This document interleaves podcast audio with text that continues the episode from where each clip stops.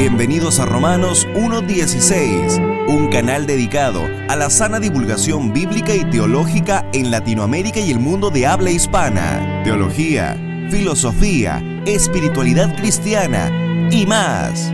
Con Juan Paulo Martínez Menchaca.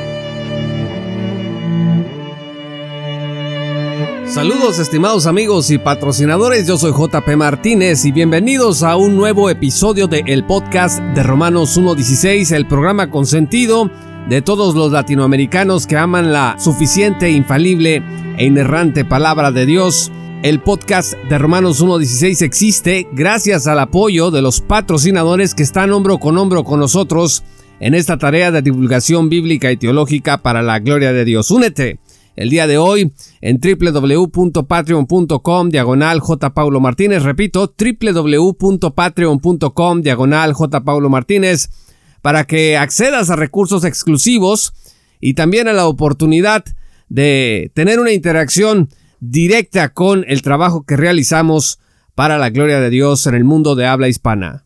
Este es el tercer episodio de la serie Llenos del Espíritu y este episodio se titula ¿Qué significa agraviar al espíritu y cómo evitarlo? Vamos a ir directo al grano. Fíjese que Efesios 4 versículo 30 dice, no contristéis al espíritu. Otras versiones de la Biblia dicen, no agravien o no entristezcan al espíritu.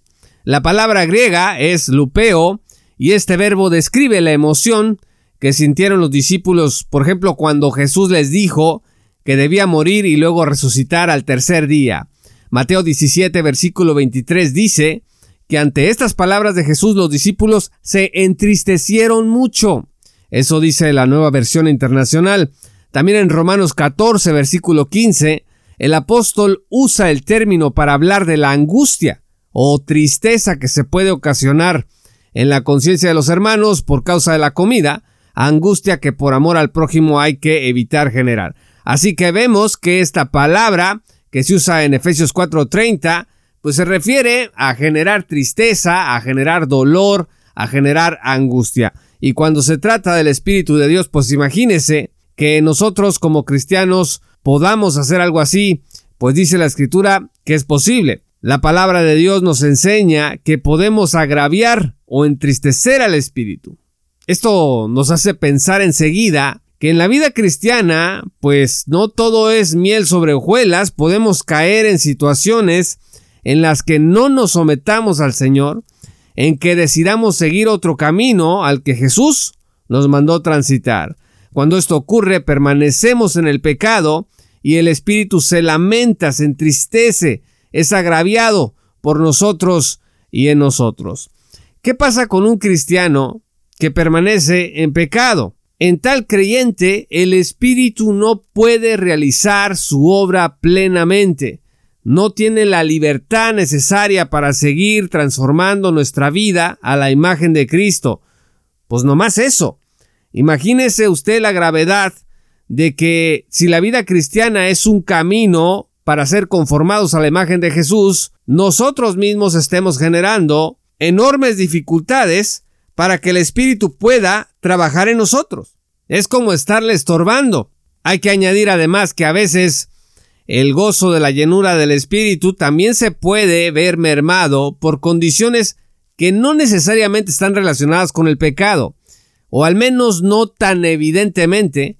Dice el doctor Sperry Schaefer que un creyente que tiene hambre, que está cansado, que está enfermo, puede no sentir la paz que sobrepasa todo entendimiento. Puede ser el caso de alguno de nuestros amables escuchas el día de hoy que esté atravesando por una condición de salud, por una crisis de cansancio, que no esté bien racionado en su alimentación.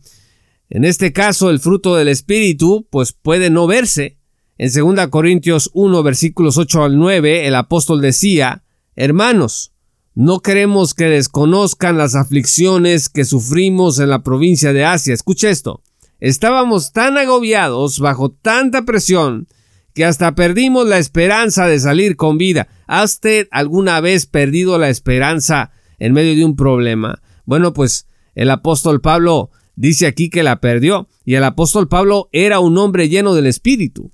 Dice la escritura, nos sentíamos como sentenciados a muerte, pero eso sucedió para que no confiáramos en nosotros mismos, sino en Dios que resucita a los muertos. Es decir, que ese episodio difícil que atravesó el apóstol Pablo y que lo dejó sin esperanza de seguir viviendo, en realidad estuvo dentro del control soberano de Dios para llevarlo a confiar precisamente en Él. Así que es bueno saber que tanto el pecado como una circunstancia exterior adversa nos puede arrastrar a ser afectados en nuestra experiencia espiritual. Recordemos esto, estimados amigos, cuando comencemos a ser duros con nosotros mismos por sentirnos agobiados, acuérdese que Dios está en control, Dios está con nosotros siempre, lo que tenemos que hacer es seguir entregando nuestras vidas a Jesús en esos momentos especialmente, no viviendo por lo que vemos o sentimos, sino por la fe.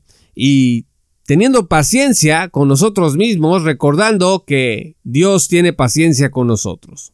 Por otro lado, estimados amigos, ¿qué debe de hacer un creyente cuando se da cuenta de que está contristando o agraviando al Espíritu? La respuesta es sencilla. Debe confesar sus pecados para ser limpiado por Dios. Vean ustedes lo que dice Primera de Juan 1, versículo 9. Si confesamos nuestros pecados, Dios, que es fiel y justo, nos los perdonará y nos limpiará de toda maldad. El camino entonces no es intercambiar nuestras lágrimas a cambio del perdón, sino aceptar el perdón que Dios ofrece cuando confesamos nuestro pecado. Al espíritu agraviado no se le convence con alardes dramáticos, sino con una sencilla disposición a recibir el perdón arrepentidos por nuestro pecado. Dios nos va a perdonar no sobre la base de nuestras obras, sino sobre la base de la muerte de Cristo. Vean ustedes primera de Juan 2, versículos 1 al 2, maravilloso pasaje que dice, Hijitos míos, os escribo estas cosas para que no pequéis. Y si alguno peca, abogado tenemos para con el Padre, a Jesucristo el justo. Él mismo es la propiciación por nuestros pecados y no solo por los nuestros, sino también por los del mundo entero.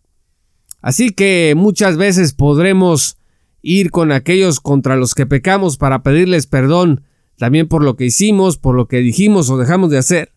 Pero el punto de partida, lo más importante para dejar de contristar al Espíritu es abandonar nuestro pecado y ser restaurados a la comunión con Dios.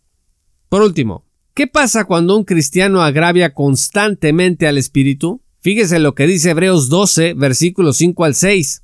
Y ya han olvidado por completo las palabras de aliento que como a hijos se les dirigen, Hijo mío, no tomes a la ligera la disciplina del Señor, ni te desanimes cuando te reprenda, porque el Señor disciplina a los que ama y azota a todo el que recibe como hijo. En otras palabras, aguas, Ten mucho cuidado con permanecer contristando al espíritu, porque vas a ser disciplinado, y esta disciplina podrá ser tan severa según los grados que Dios disponga para nuestro mayor bien y para su propia gloria. Dios no es ningún sádico, no es como nosotros, Él sabe exactamente lo que necesitamos para que agarremos la onda. Otros cristianos han sufrido menos, pero hay cristianos que lo han perdido todo por su pecado ante la disciplina que Dios ha establecido para ellos. La disciplina de Dios siempre ha sido y siempre será eficaz. Es en este punto que nos conviene recordar que Dios debe ser temido, no porque Él vaya a enviarnos a la condenación eterna, pues eso no puede pasar de ninguna manera cuando hemos sido redimidos por Él, sino porque Él tiene el poder y la voluntad de hacer lo necesario para nuestra santificación.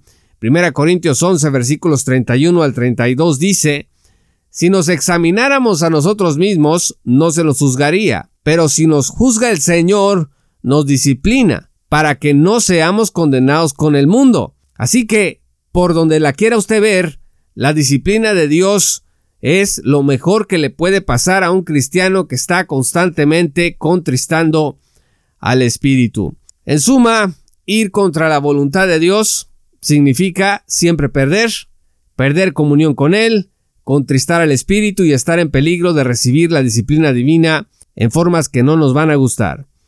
Pero siempre tenemos el divino remedio del perdón cuando nosotros nos demos cuenta de que estamos contristando, que estamos agraviando al espíritu.